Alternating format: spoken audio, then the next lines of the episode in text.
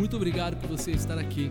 Que esse podcast possa abençoar o seu dia e te inspirar e te levar para mais perto do Senhor. Que Deus te abençoe.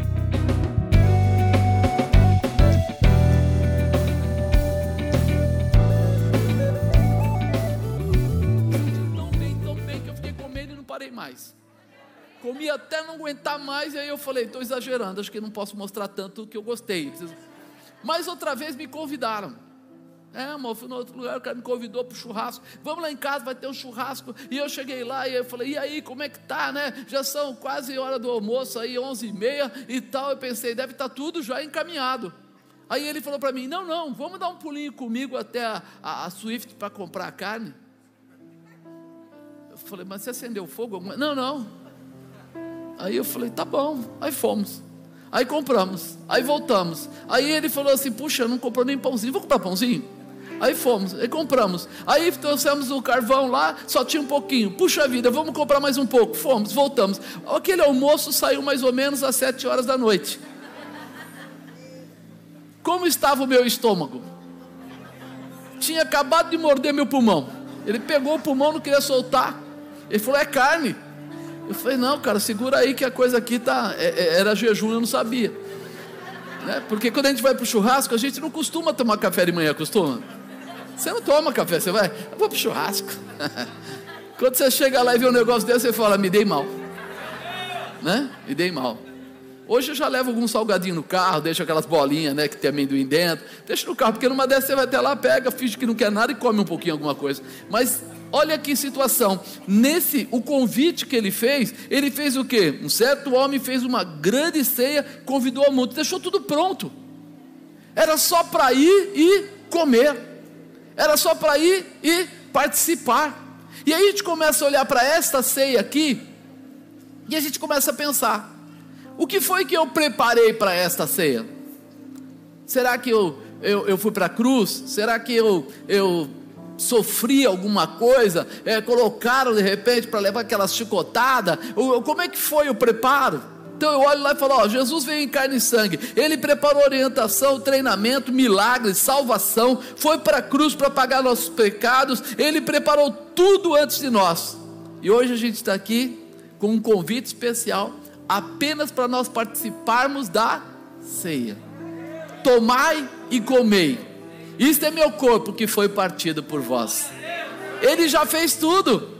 Então eu preciso entender que o convite ele não cerceou, ele não falou assim, não, não, não, é, a salvação, né? A minha carne, meu sangue é só para o Marcos, para os amigos dele, não, não, é para todos nós, é para todo aquele que quiser.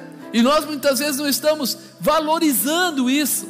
As pessoas não estão entendendo o chamado. Na verdade, se a gente fosse ver, falar assim, é tão simples que se torna complicado. É tão simples, porque quem era. Um dia eu, eu até levei um rapaz, ele era é, quase pai de santo já, estava fazendo aquele negócio quase de cabeça e tal, e eu consegui convencer, conversei, aquela coisa toda, vamos numa vigília, eu levei ele na vigília. E eu falei para ele: se você não aguentar, você sai na metade, a gente vai embora, eu te levo embora. E fiquei naquela coisa toda. E ele chegou na vigília, entrou lá 11 horas da noite. Aí nós oramos, aí ficamos de pé, cantamos hinos, nos alegramos, aquela coisa toda. No meio da vigília deu uma paradinha para tomar um, o café lá, o pessoal tomou o café, aí tal. E aí no final, ele estava já umas 4, 5 horas da manhã. Ele falou assim: quando vem a parte difícil? Eu falei: como é que é? Ele falou assim: não você falou que se tivesse, né, que ia ser um pouco pesado, qualquer coisa você me levava embora, mas eu estou esperando a parte difícil. Quando vai vir? Porque já são 5 horas da manhã. Você falou que a seis termina. Eu olhei e falei, cara, a parte difícil é essa. É ficar a noite inteira adorando a Deus. Ele falou, assim? Carpete no chão, cobertinho bonitinho, gente na porta ali guardando a gente, cafezinho se quiser, tem café, tem não sei o que. Você precisava estar comigo lá na cachoeira. Quando eu entrava, quando a, a, escurecia, que era mais ou menos sete horas da noite, seis e meia, a gente entra na cachoeira até aqui e fica lá dentro. Eu tomo lá uns negócios lá e fica lá dentro até clarear o dia. E aí o bicho vem, pica você e você não pode sair da água. Aí ele falou para mim assim: vocês são tudo é muito frouxo. Eu falei, cara, eu achei que ele ia falar, nossa, pesado a noite inteira, porque tem crente que fala isso. O que? O culto levou duas horas. Para ele, ele se converteu. Ele falou assim: Nossa, isso daqui é mamão com mel. Eu quero é ficar na igreja evangélica. Se Deus faz tudo que vocês falam, assim ainda tratando a gente com esse carinho, com esse amor, com essa consideração, dessa maneira, não sai mais. E não saiu mais. Ficou na igreja, acabou. Então nós precisamos entender que Jesus já pagou o preço. Ele já sofreu, já fez tudo, mas aí é um convite aberto para nós aceitarmos e seguirmos Ele fielmente para a gente ficar com Ele todos os dias, para receber Ele como nosso Senhor e Salvador. Senhor quer dizer o que? Aquele que nos comanda. E esse convite está aberto. Então, todos nós podemos aceitar esse convite. Quando você vai num lugar bom, um restaurante bom, um restaurante gostoso, onde você come, né, satisfaz e o preço não é caro, você conta para os seus amigos? Você fala mais do que o homem da cobra, como dizem lá na Praça da Sé. Né? Chega lá e fala: Rapaz, comi num lugar que eu preciso contar para você. Era bom demais. Eu comi assim, foi isso, foi aquilo, teve isso, teve aquilo. E você sai falando, aparece outra pessoa, você conta para outra também, porque foi barato, foi ótimo, estava muito bom. E agora? Você recebe um convite de Jesus. Você está contando para alguém? Você está contando para seus amigos, seus vizinhos, para seu primo, para sua tia, para sua avó, está contando para quem quer que seja, que você está na presença de quem pode todas as coisas, daquele que não te cobra nada, daquele que te ama profundamente, que preparou tudo, entregou para você e diz para você: é o momento de você viver e reinar, é para você viver a bênção, para você viver a manifestação. Será que você tem contado para as pessoas isso? Ou você está guardando? O seu convite você acha que é só seu e ninguém pode saber. O convite é para todos. Diga todos. E o que, que você vai fazer a partir de hoje? Amanhã tem culto. Amanhã tem culto. Quero ver a sua cara. Se você vai chegar para aquele seu amigo, para aquela sua amiga, às vezes a gente ouve reclamação, né? A, a bispa é perita nisso. Ela, é, parece que ela entra no lugar, ela, ela atrai. Ela já chega brilhando. A gente vai num hospital, vai num médico, vai numa viagem, vai no aeroporto. Ah, vai atrasar o voo, ela senta, pronto. Deus deve ter uma obra nesse lugar. Eu falo, como é que é? Ela falou, não. Se parou tudo é porque daqui a pouco eu vejo ela conversando com alguma mulher, alguma coisa, daqui a pouco ela está orando pela mulher, daqui a pouco ela está falando de Jesus de alguma maneira. Por quê? Porque você sabe, o convite é para todos. Mas você é o portador do convite. Jesus é o dono da festa, da situação. Mas o convite ele distribui a todos nós. Tem um grupo que hoje resolveu dar um passo à frente nessa festa. Eles falaram: não, nós vamos tirar proveito dessa festa. Né? Vou pegar o melhor. E isso o Senhor quer dar a você. A posição VIP. A posição daquele que tem o melhor nas mãos para realizar grandes coisas. Apóstolo, mas será? E, e se eu falar de Jesus para alguém que não quer ouvir? Tenta convencer alguém aí fora. Chega para uma pessoa e fala assim: Você gostaria de ir numa festa onde churrasco vai correr solto, onde refrigerante é de graça, aonde você não precisa pagar nada, só precisa comer. Ele vai vir e chamar a família inteira. Vai ou não vai? Nós fazíamos o café da manhã no começo da, da igreja ainda era na Kennedy, a gente fazia cafés da manhã. E daí, uma vez a cada mês, no máximo, a cada 45 dias, a gente, um, um, dia de manhã, lá um domingo de manhã, a gente chamava, né? O grupo, a igreja, todo mundo lá, cada um dava 100 gramas de alguma coisa, pãozinho, o que tinha. A gente juntava tudo, montava uma mesa enorme e saía convidando. E às vezes ia lá no ponto de ônibus. Meu irmão, e cada parada dessa, cada encontro assim, chamada dessa, era 51, 52, 55 pessoas aceitando a Jesus. Sabe por quê? Quem é que se nega a tomar um café de graça? Chega lá e fala assim: Ei, irmão, você quer ir lá para ver Jesus? É, é, nós somos de uma igreja evangélica e tal. O cara fala: Obrigado, agradeço. Chega lá, ó, e aí, mano, tudo bem? Seguinte, nós estamos fazendo ali um café, é um café gratuito para abençoar, só para o pessoal ficar feliz. É, quanto paga? Nada, você come o que quiser e sai quando você quiser, tá bom? Falando, Não, acho que sim, não, sim, não, não, sim, sim. Mudava de opinião. Por quê, irmãos? Porque se você for contar que a pessoa tem que abandonar os seus maus caminhos, que não sei o quê, ele vai dizer assim: não, eu gosto de ter maus caminhos, eu gosto de beber, eu gosto de. Mas se você contar para ele que você tem algo melhor para a vida dele do que ele tem hoje, aí ele vai e depois ele joga fora todos os maus caminhos dele. Ele não quer mais mau caminho. Mas não é porque você impôs para ele, é porque ele percebeu que é muito melhor andar nos bons caminhos do que nos maus caminhos. Então você não impõe, você apresenta o bom. E aí o reflexo da glória será maior do que o brilho da derrota. Isso precisa arder no coração. Quando jogar aqueles homens dentro da fornalha sete vezes mais quente, além de não queimar eles, ainda olhar e disserei: tem um quarto homem, a figura do Filho de Deus. É. Pergunta se o, o, o, faraózão lá não chamou para fora logo. Sadraque, Mesaque, Abednego, saia para fora agora. Foi mau trabalho para jogar eles para dentro, agora ele chama eles para fora. Por quê? Porque ele viu que tinha algo melhor do que ele lá dentro. Você tem algo melhor dentro de você do que tudo que está aí fora. E é hora de você não só aceitar o convite, mas participar do convite para todas as pessoas. Qual tem sido, segundo, qual tem sido a sua desculpa? Já pensou nisso? Quando você tem o convite, qual tem sido a sua desculpa? Olha aqui o que aconteceu aqui no versículo 18. E todos, a uma, começaram a excusar-se, a se desculpar. Disse-lhe o primeiro: Comprei um campo, preciso ir vê-lo. Rogo-te que me hajas por excusado. O outro disse: Comprei cinco juntas de bois, vou experimentá-los, rogo-te que me hajas por escusado. E o outro disse: Casei, portanto, não posso ir. Jesus deixou a ceia pronta para você e para mim. Mas a gente percebe que nós só precisávamos aceitar, mas a gente acaba vendo as pessoas se preparando para fazer ou para declarar desculpas.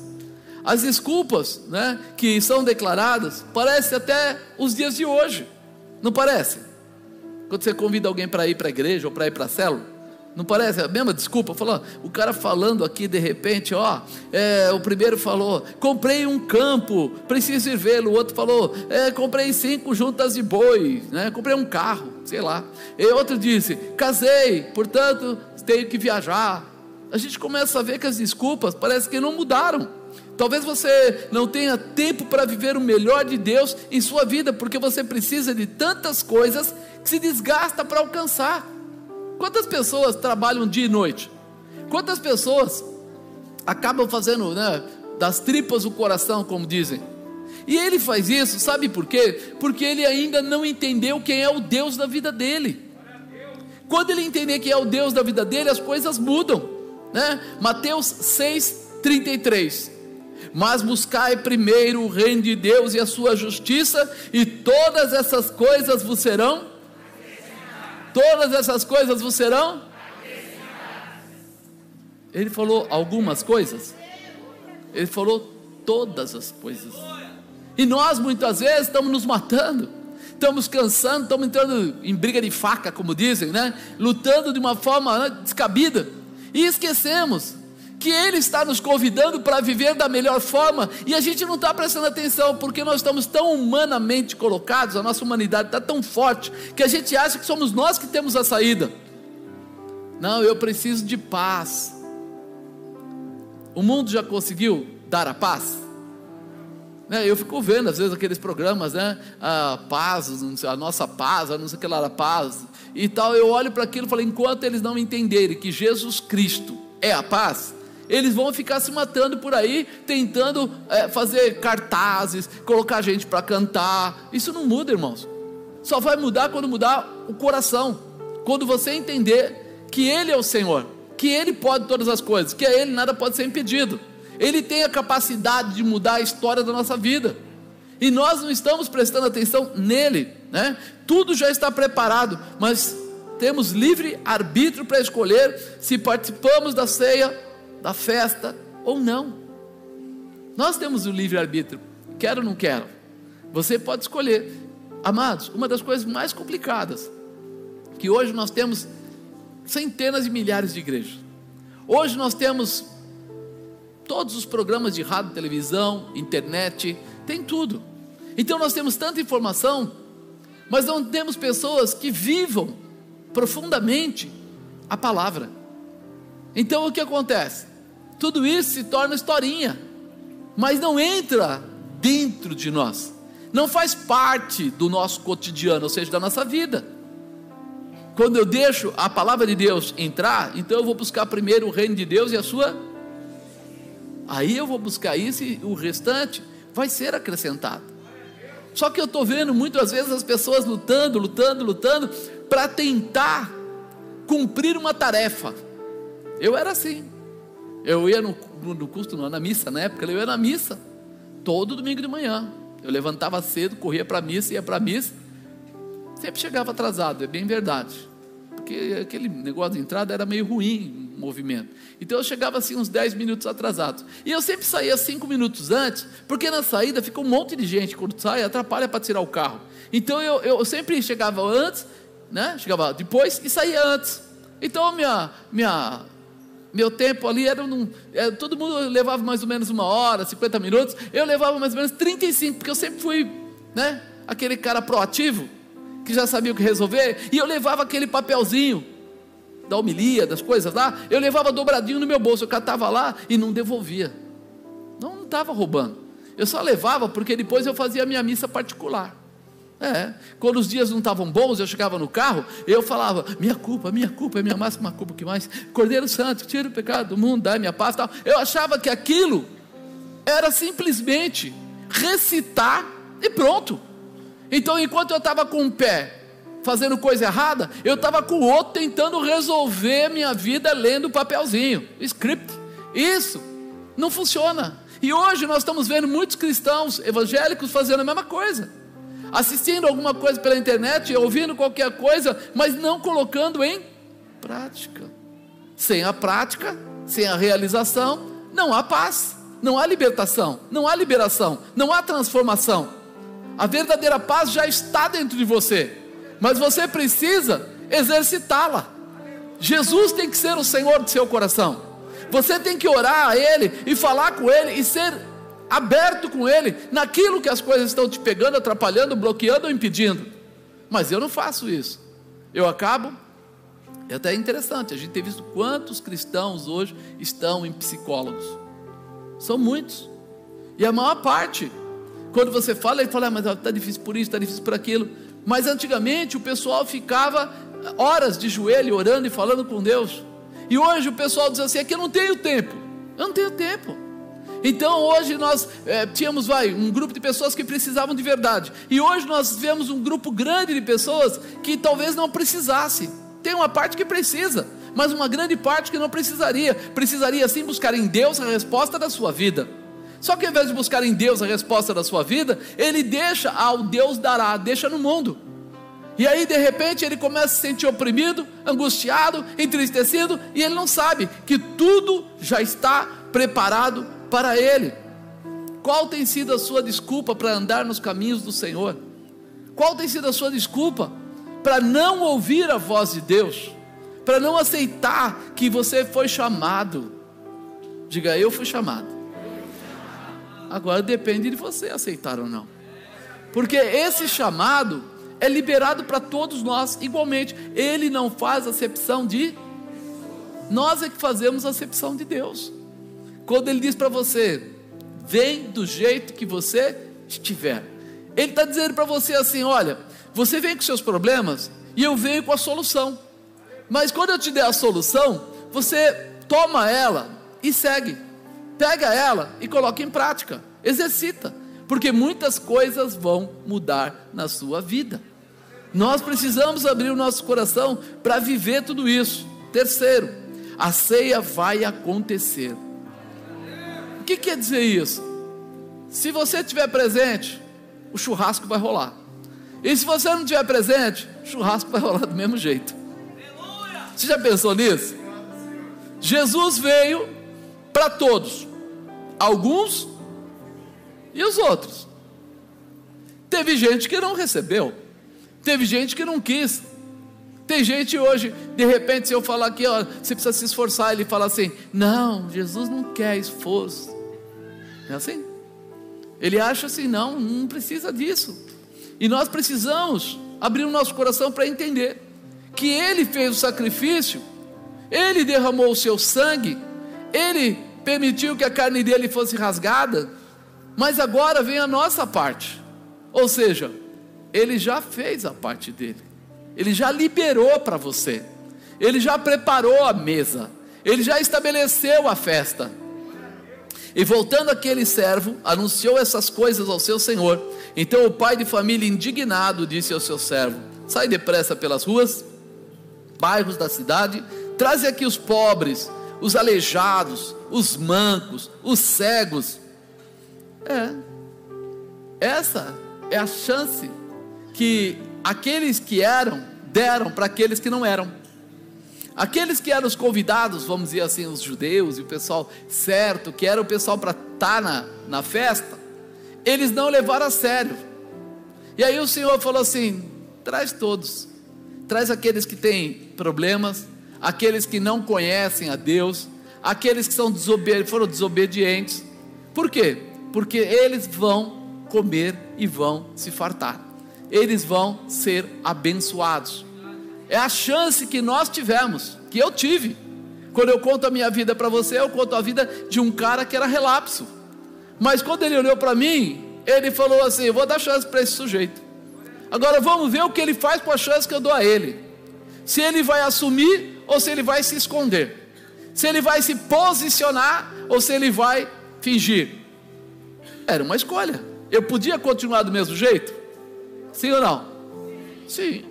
Eu podia continuar indo lá para um culto, chegando atrasado, saindo mais cedo, é, não lendo a, a, Bíblia, porque não era hábito, é, não levar a sério as palavras que eram faladas. Só que eu resolvi que o que aqueles crentes estavam falando podia ser verdade. Eu não sabia se era verdade, mas eu resolvi acreditar que podia ser verdade. E quando eu resolvi acreditar que podia ser verdade, foi quando eu comecei a conhecer um outro lado que eu não conhecia.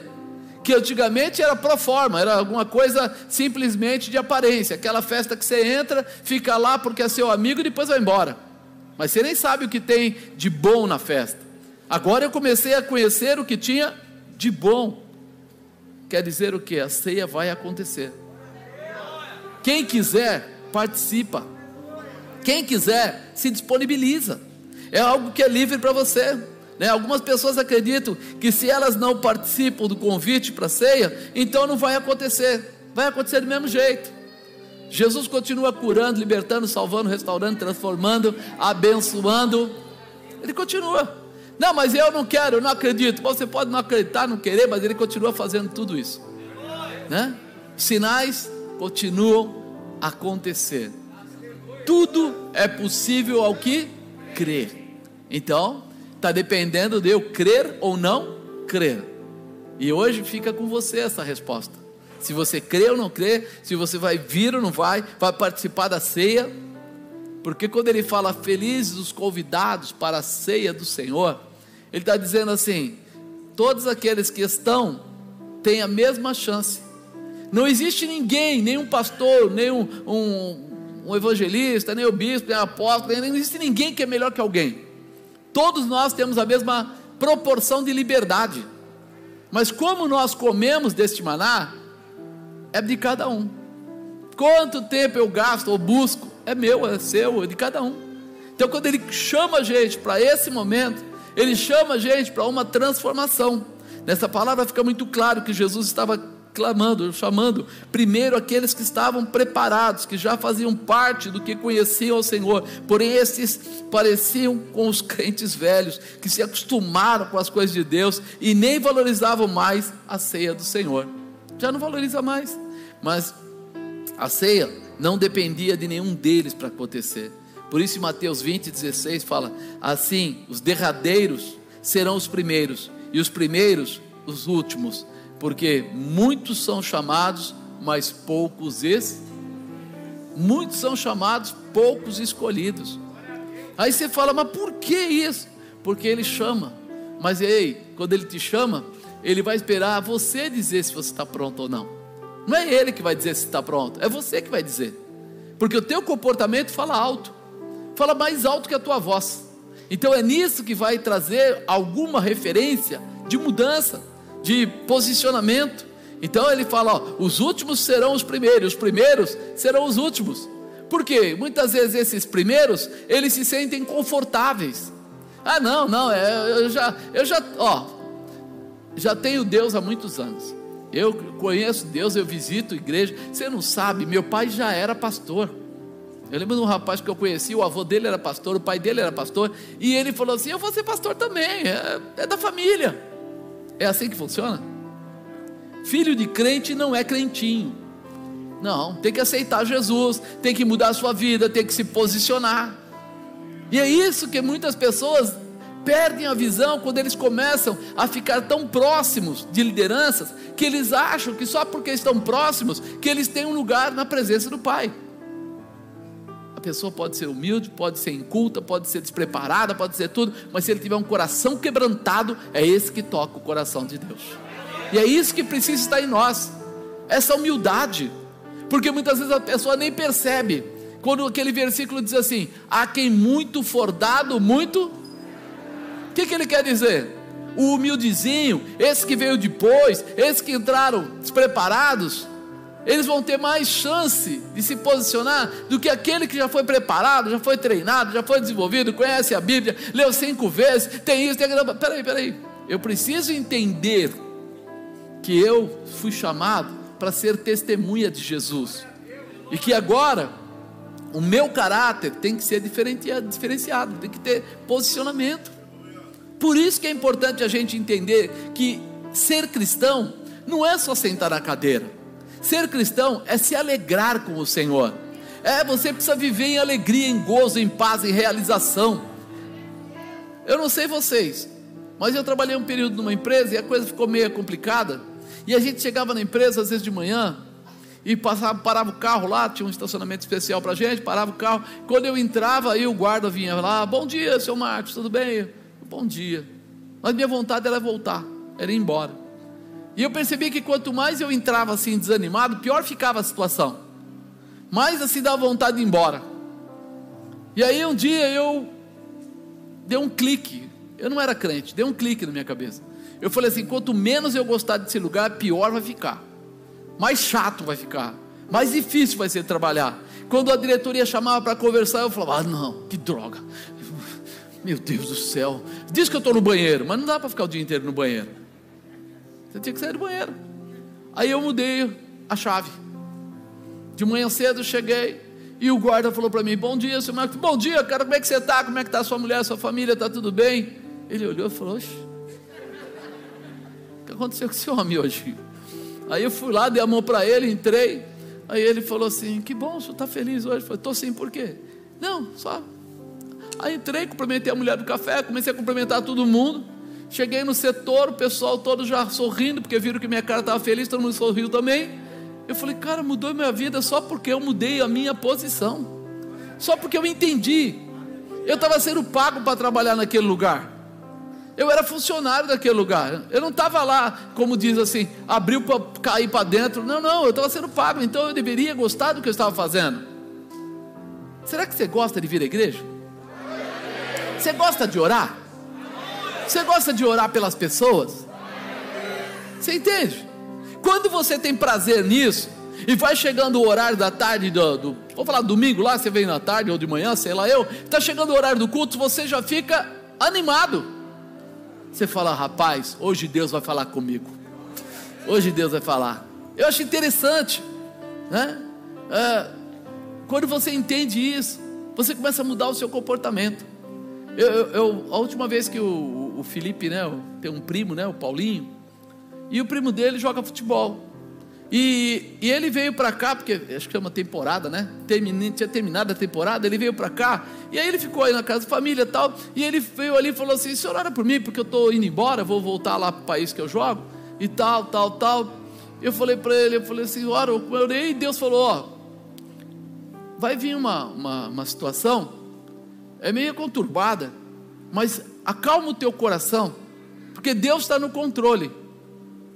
Aí ele ficou me olhando, eu percebi que ele ficou meio preocupado. Tá bom, porque sabe que jogador ele é vendido, né? Ele, ele não escolhe, os caras vendem ele, faz aquela coisa toda, vão trocando. E ele deixou a esposa aqui, foi embora na frente, chegou lá, 15 dias depois, nem isso. Os caras falaram para ele: Ó, nós estamos separando você, porque nós vamos vender você, então você não vai jogar mais, e tal, tal, tal. Contando o testemunho dele, ele não está aqui, né? Mas o Felipe é testemunha, né? Aí tal, e aí ele me ligou, apóstolo, do jeito que o senhor falou, aconteceu.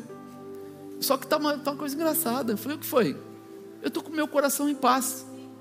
Eu estou me sentindo como se eu tivesse sido anestesiado. Os caras falaram, você vai treinar separado. Ele, na hora ele falou, puxa, por que separar? Mas eu falou, assim que funciona. Ele falou, tá bom. Aí começou a treinar separado e tal. E eu comecei a mandar uma mensagem ou outra para ele, de oração tal, porque eu falei, deixa eu fortalecer ele. Mas ele falou para mim assim, no, nesse caminho, ó, ah, eu não sei porquê. Eu estou super em paz. Falei, então fique em paz, porque quem começou a obra é fiel para terminar. Vamos deixar na mão de Deus que ele sabe o que faz. Aí ele falou: Eu creio. Aí a esposa dele foi para lá, aquela coisa toda, e ele esperando a, o que acontecer. De repente, o time joga, não se dá bem. O time joga a segunda vez, não se dá bem. Joga a terceira, não se dá bem. Joga o quarto jogo e se dá mal mesmo. Aí chamam ele. A gente precisa conversar. Ele falou: Pois não. Seguinte, já que você não foi para time nenhum por enquanto, o que você acha de voltar para o time? a gente recontrata você e você fica mais um período com a gente. Ele falou: Deus estava mandando ficar calmo, é porque não era nem, nem procurou lugar, nem foi atrás de mudança, nem foi atrás de nada, não estava mexendo nada. E ele está morando em Dubai, é logo ali na esquina, né? bem pertinho aqui. Aí ele pega e ficou tranquilo, colocaram ele no jogo. Primeiro jogo que ele faz, ele fez um gol. O único gol do time dele foi ele que fez. Aí ele já manda, apóstolo, dá uma olhada o que Deus faz. Eu falei, é assim mesmo, companheiro. Esse é o Deus que a gente serve. Quando, quando o Felipe trouxe ele a primeira vez, falou: ora por ele. Deus falou: vou mudar você nisso, vou mudar naquilo. A gente fica assim, mas o que, que Deus vai fazer? O que Deus vai fazer? Fica tranquilo, Deus sabe o que vai fazer. Ele te deu o convite para a festa, participa, porque com certeza tem coisa boa para a sua vida. Aí ele foi para o segundo jogo. Agora fez um gol de voleio, né? E novamente os caras levantaram ele, já começaram. A... E aí só colocamos lá, glória a Deus, esse é o Senhor. Continue a servir a Deus com todo o seu coração. Porque o que era para ser ruim, está sendo ótimo. E isso precisa estar no seu coração. Quando você vem para Deus, venha com amor, venha com afinidade, venha com carinho, venha, sabe? Senhor, eu sei que o Senhor tem mais, eu sei que o Senhor faz melhor, eu sei que estando perto de Ti, Senhor, não tem nada que vai dar errado, até o que der errado vai dar certo depois. Ele faz. Quando a gente olha para Lázaro, fala quatro dias depois ele morreu, ele foi lá e abriu, tirou a pedra, trouxe Lázaro para fora quatro dias depois. Olha o caso dele. Quatro jogos depois, tiraram a pedra e trouxeram ele de volta. Isso precisa ficar patente no seu coração. Há uma promessa para a sua vida.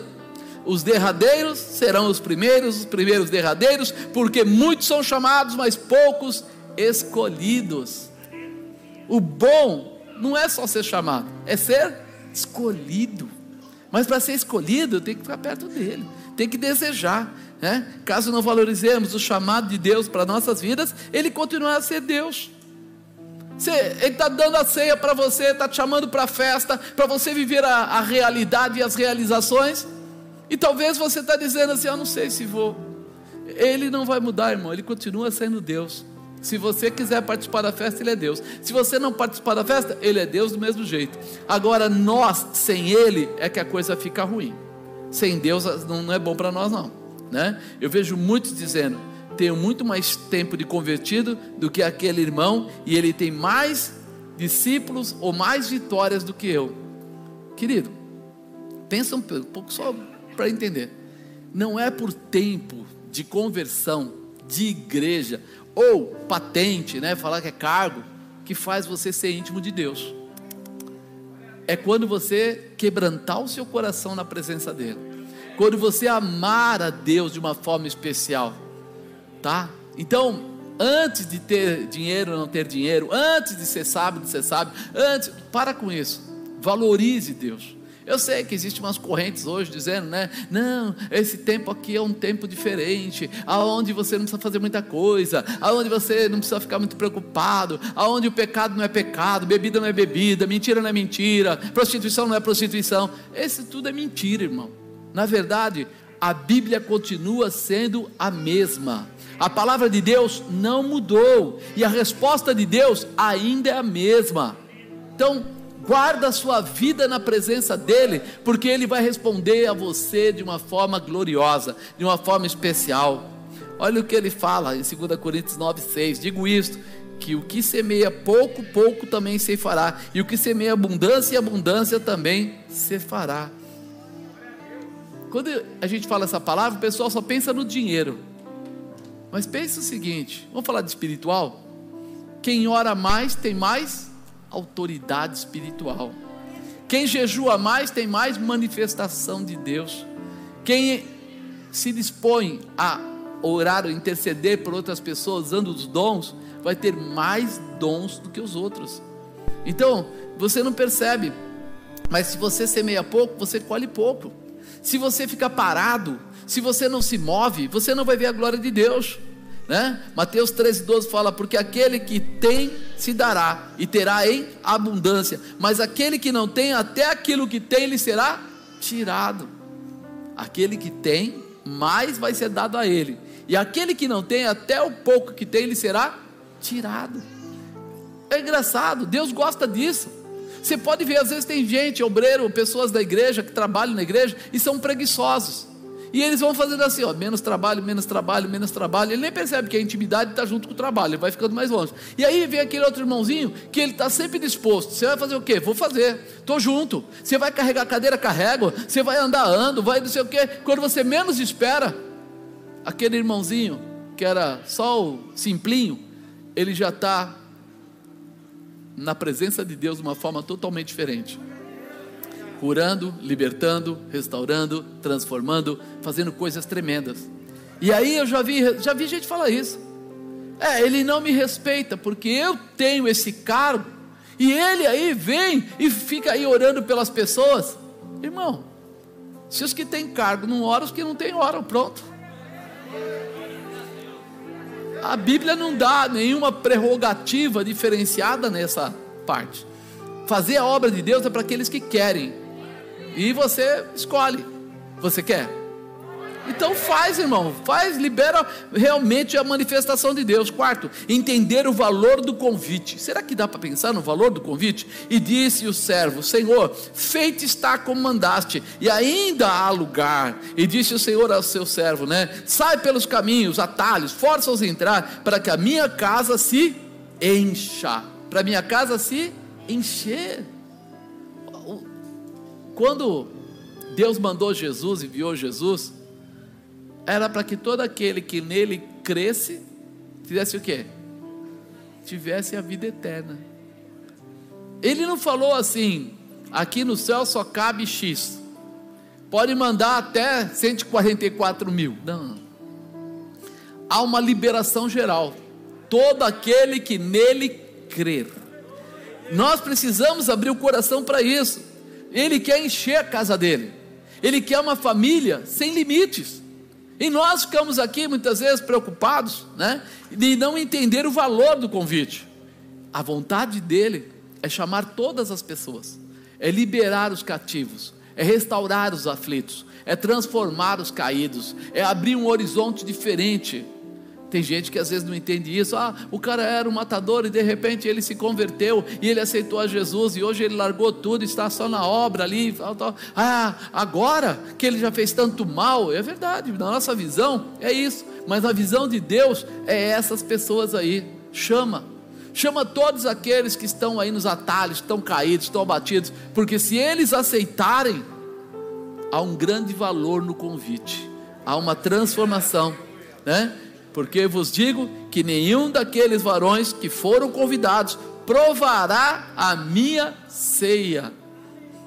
Se aquelas pessoas que não reconhecem o valor da ceia, ou seja, da morte de Jesus na cruz, que não reconhece, não tem lugar no céu.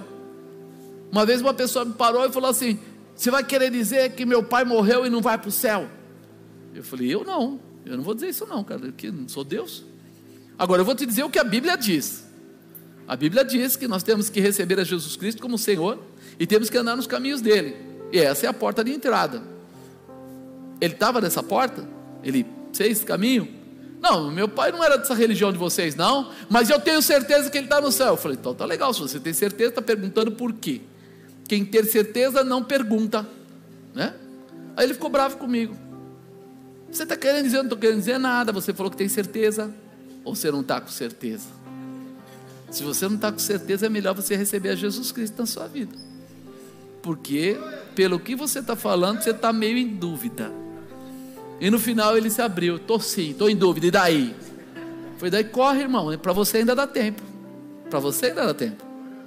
Quando nós entendermos o valor do convite, a gente não vai ter medo de dar a resposta porque a gente sabe o que estamos fazendo, nós sabemos onde estamos, qual é o posicionamento. Eu creio que muitas pessoas não têm entendido o valor do convite para esta festa especial, porque numa analogia, comparando esta festa à Santa Ceia do Senhor, não existe momento mais significativo para relembrar o sacrifício de Jesus feito na cruz do que este momento. Né? Além de ser uma orientação do próprio Jesus, ele diz: Fazei isto em memória de mim. Ele manda, ele não fala assim, se quiser, Falou, fazer isto em memória de mim. Quer dizer, a ceia é para fazer você lembrar que um dia houve uma cruz, que um dia Jesus foi para aquela cruz, que ele sofreu para que você não sofresse, que ele foi maldito para que você fosse bendito. Isso é para você, é bênção para a sua vida. Né? Há um lugar para todos nós nessa festa. Lá no 22 ele falou o quê? Disse o servo: Olha, já foi tudo feito e ainda há lugar. Quer dizer, há lugar para aquele seu parente não convertido, há lugar para aquele seu vizinho, há lugar para aquele seu amigo que ainda está nos caminhos da bandidagem, da droga, há lugar para todos aqueles que desejarem. Mas como é que eles vão vir? Depende de você. Você vai ser a boca profética, sim ou não? Você que vai contar para eles que tem uma festa de arromba, uma festa fantástica acontecendo no céu. E que se ele quiser, você tem o convite. Não é assim que o pessoal faz? Você não tem convite para aquela festa lá? Me arruma, me coloca lá, abre um jeitinho, fala: Eu tenho esse convite. Eu coloco você na festa eu libero para você o caminho. É só você vir comigo, Jesus Cristo vai fazer a diferença. Precisamos estar prontos para evangelizar, convidar todas as pessoas para esta festa maravilhosa. Né? Será que você tem se aberto para fazer isso? Né? Disse o Senhor ao servo: Sai pelos caminhos, atalhe, força-os a entrar, para que a minha casa se encha. Você quer fazer a vontade de Deus? Faz a casa dele se encher. Não é a casa dele, não pense que é a aliança da paz. Lógico, nós somos responsáveis, né? É aquela história. Deus separa muitas pessoas, muitos líderes e dá para cada um uma responsabilidade. Essa área aqui você cuida, aquela área lá o pastor tal cuida, aquela área lá o pastor tal cuida. Então, nós não somos donos de nada, mas nós estamos aqui trabalhando para que o céu seja povoado, para que as pessoas achem o caminho de Deus. Então, faz isso, libera o seu coração abençoa essas pessoas para que a casa do Senhor se enche, né? A vontade de Jesus é que levemos a salvação a todos. Assim, nós vamos povoar o céu e será uma bênção. Jesus está deixando claro que não tem parte com aqueles que não querem estar com Ele. Não tem parte com aqueles que não querem estar com Ele, né? Porque eu vos digo que nenhum daqueles varões foram convidados provará a minha ceia. É forte. Deus todo mundo fala, né? Deus é amor, Jesus é graça, é verdade. Por isso, Ele nos dá liberdade de escolha. Diga, liberdade de escolha. Ser humano às vezes não sabe trabalhar bem com isso, a liberdade. Deixa eu reparar que muitos jovens, quando chegam no colégio ou na faculdade, eles acabam se perdendo. São crentes, mas se perdem. Porque até o, a escola que o pessoal trancava o portão, punha todo mundo para dentro, olhava o que ele estava falando, ele tinha um comportamento. Aí chega na faculdade e o professor não quer nem saber dele, não está nem aí. Teu nome está na lista, você passa o cartão ou assina, faz alguma coisa, aí ele dá o cartão para o amigo e fala: Você é esperto, eu sou muito esperto, Tó, passa o cartão para mim, para que eu fique né, com a presença.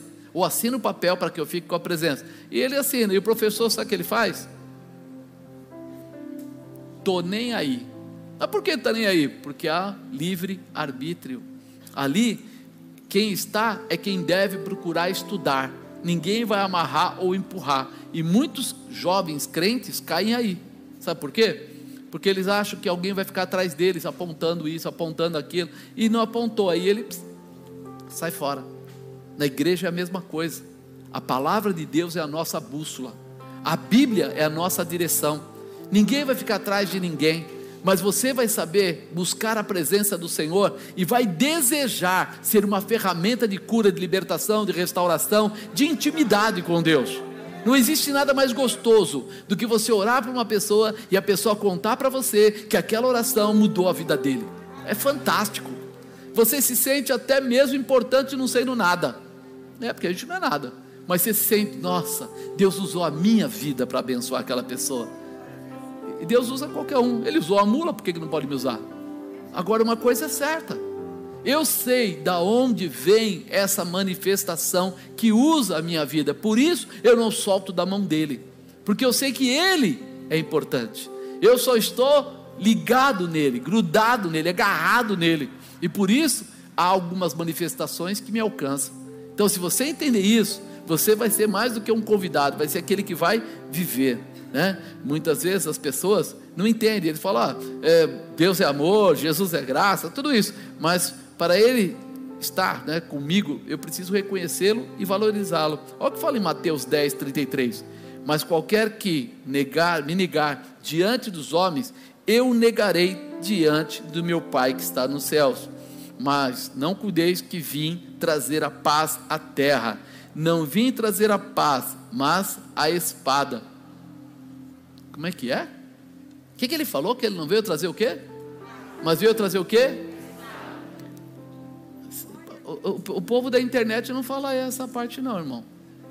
Isso não existe para esses pastores, pregadores hoje da internet.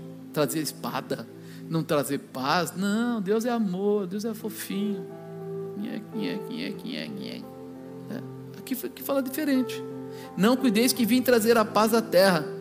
Não vim trazer a paz, mas a espada, porque eu vim por, por em dissensão o homem contra o seu pai, e a filha contra a sua mãe, e a nora contra a sua sogra. Bom, nora contra a sogra é normal. E assim. Brincadeira, brincadeira, brincadeira, retiro o que eu disse. Né? E assim os inimigos do, do homem serão os seus familiares. Quem ama o pai ou a mãe mais do que a mim, não é digno de mim. E quem ama o filho ou a filha mais do que a mim, não é digno de mim. E quem não toma a sua cruz e não me segue após mim, não é digno de mim. O que será que estava acontecendo aqui? Por que, que Jesus está falando isso? Porque é uma verdade. Tem um monte de gente aí da internet colocando assim: primeiro é Deus, depois a família, depois a igreja, depois não sei o quê, depois. E ele falou aqui agora aqui que vai trazer espada. Sabe o que ele quer dizer? Você precisa sim confrontar situações. E tua família tem que estar na igreja.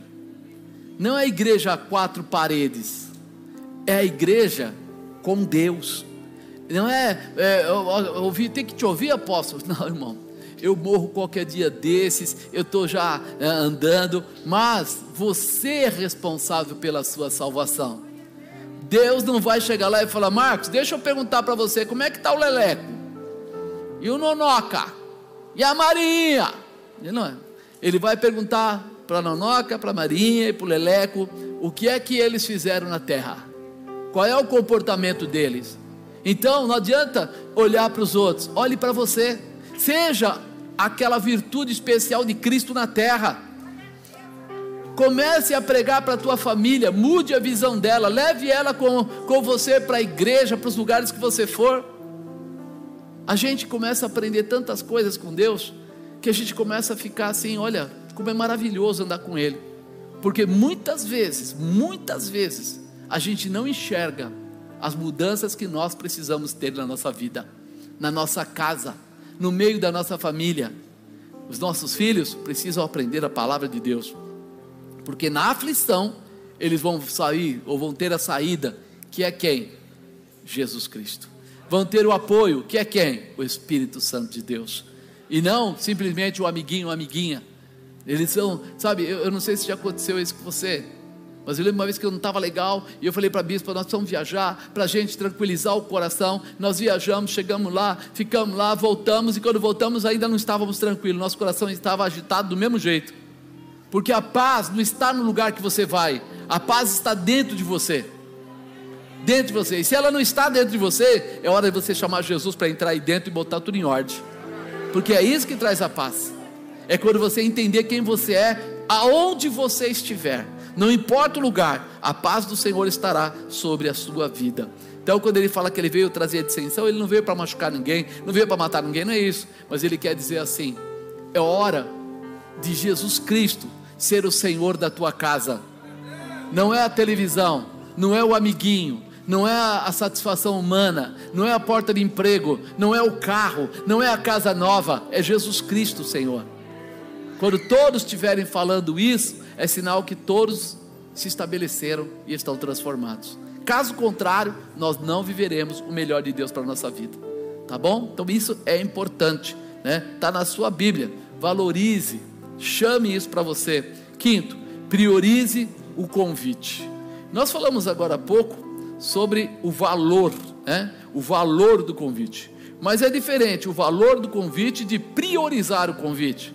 As pessoas sabem o que está certo e o que está errado mas fazer ou colocar em prática é diferente. Então agora é hora de você priorizar, colocar em primeiro lugar, vamos dizer assim, para facilitar. Assim, pois, qualquer de vós que não renuncia a tudo que tem, não pode ser meu discípulo. Não renuncia a tudo que tem. Não pode ser discípulo.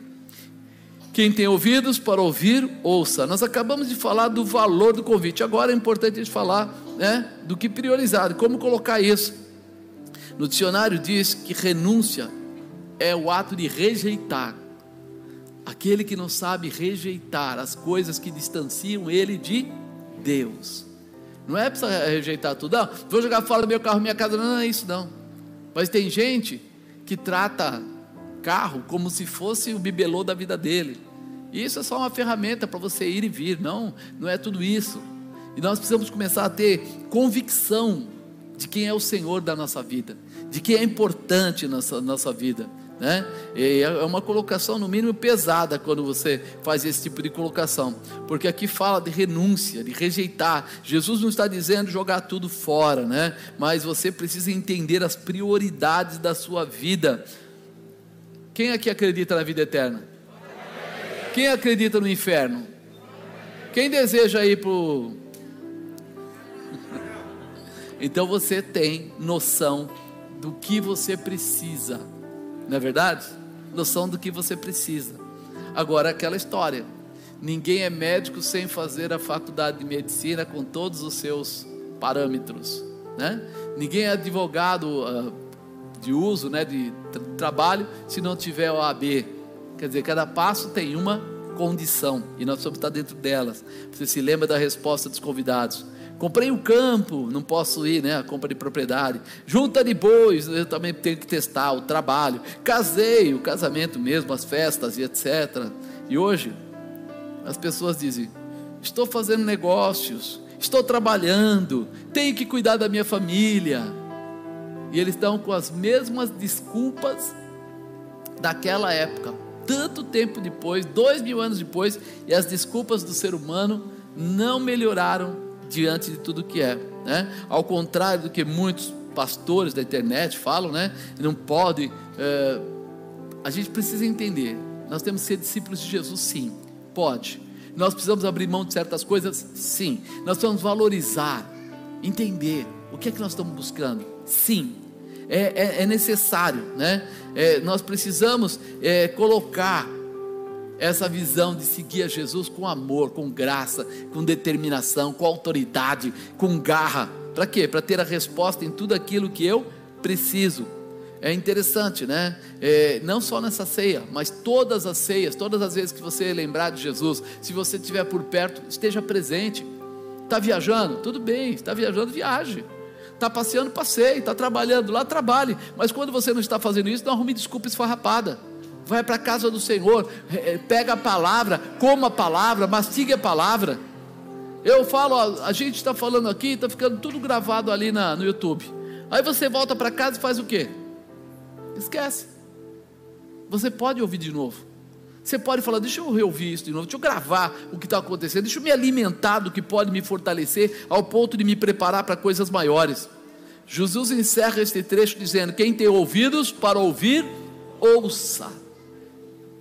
Dá para ouvir? Dá. Pega. Toma posse. Né? Para realizarmos o que Jesus nos ensinou, nós precisamos estar com nossos ouvidos abertos. Lá em Marcos 16, 14, que nós lemos agora há pouco, finalmente apareceu aos onze, estando eles assentados juntamente, lançou-lhes em rosto a sua incredulidade e dureza de coração, por não haverem crido nos que tinham visto já ressuscitado. Alguns apóstolos, a Maria, né, tal, tinham visto Jesus já ressuscitado, e eles contaram e não acreditaram.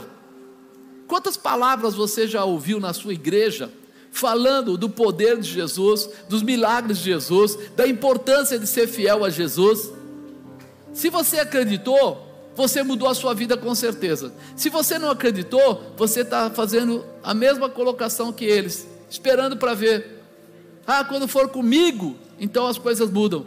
E ele está sendo bem claro, jogou no rosto deles a incredulidade deles, a falta de posicionamento, né?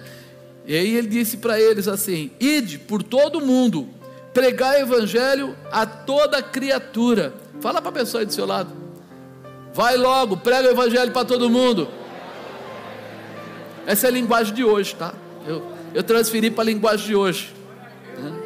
Esse id, pregar evangelho. Então vai logo e prega para todo mundo. Para de enrolar. É esse aí.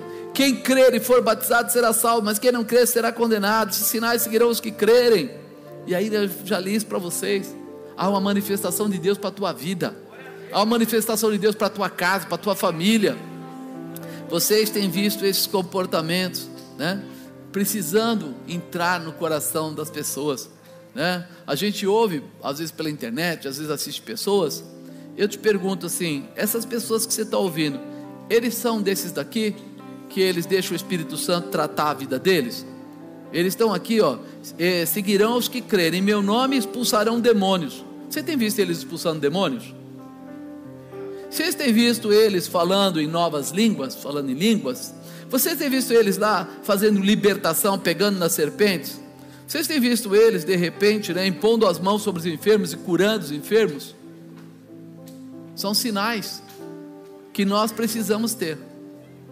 E se você quiser saber se isso acontece na sua igreja, é só entrar na internet, você vai ver lá, tem uns três casos pelo menos que eu sei que tem lá, que eu vi, que levanta-se uma pessoa da cadeira, duas, duas pessoas da cadeira de roda, um cego volta a enxergar, o outro sai andando dentro lá de uma bala, e fora as pessoas que, que já foram curadas. Alguém já foi curado nessa igreja?